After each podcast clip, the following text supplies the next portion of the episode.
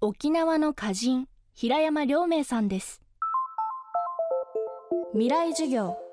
この番組は暮らしをもっと楽しく快適に川口義賢がお送りします。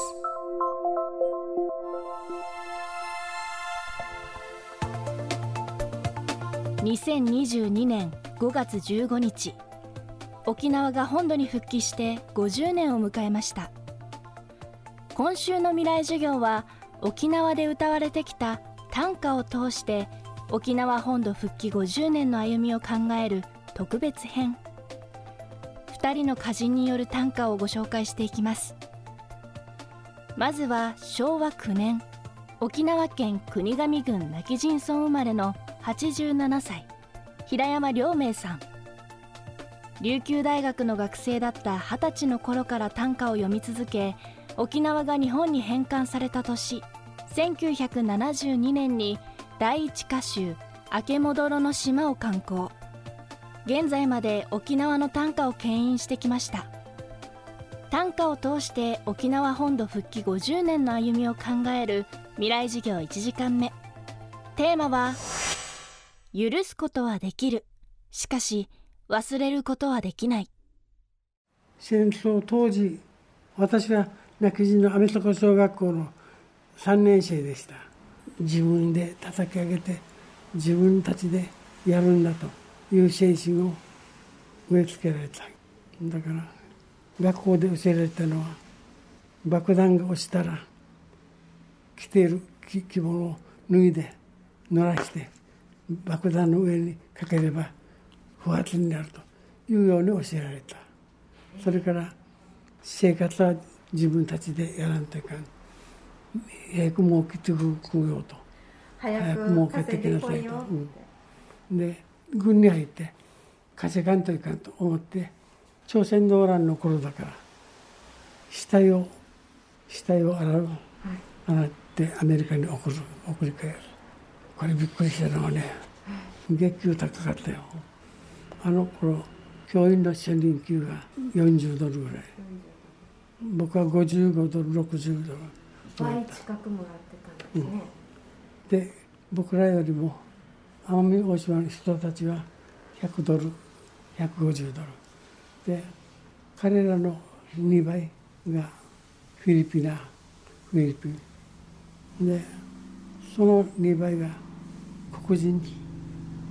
そして白人はその2倍。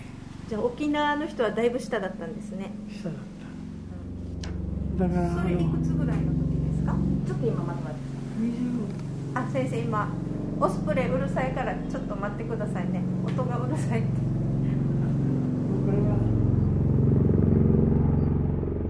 オスプレイが飛んできて声が聞こえなくなりインタビューは中断してしまいました。戦後は米軍による強権的な土地収容で一方的に生活の場を追われ今でも在日米軍施設の70%以上が沖縄に集中しています。歌は心の響きであると語る平山良明さん。アメリカ兵 GI に対する思いも歌われています。それぞれに模章をつけて集い越し GI たちに親しみの枠それぞれに模章をつけて集い越し GI たちに親しみの枠自分の国家を告発しているわけよね。その人たちは。もう自分たちの友達だがやられてるわけよ。そのための模章だと思う。そういう事実があったわけです。小田騒動という聞いたことある？はいあります。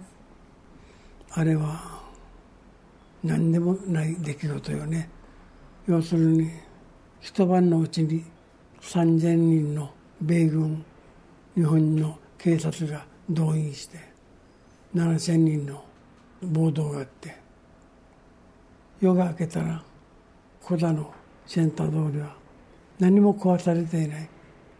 日常通り営業しているそうですか。翌日は8時から勤務してるわけよ自分の仕事。沖縄人の割り切り方怒るけど怒らない。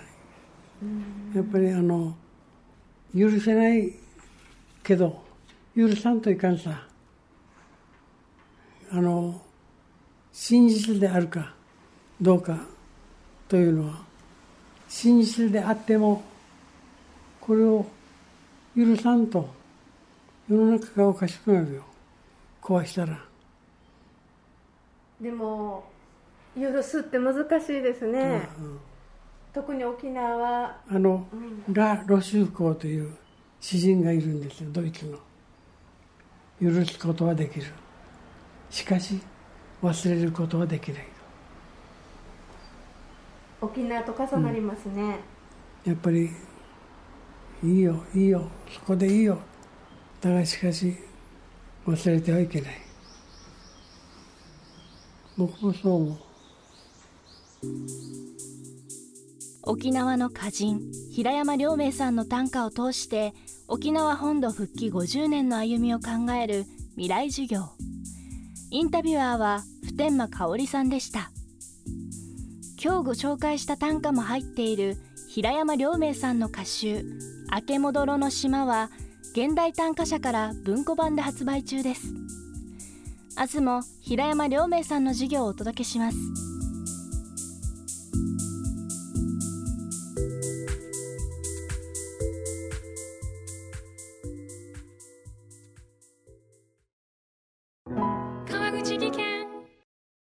階段での転落。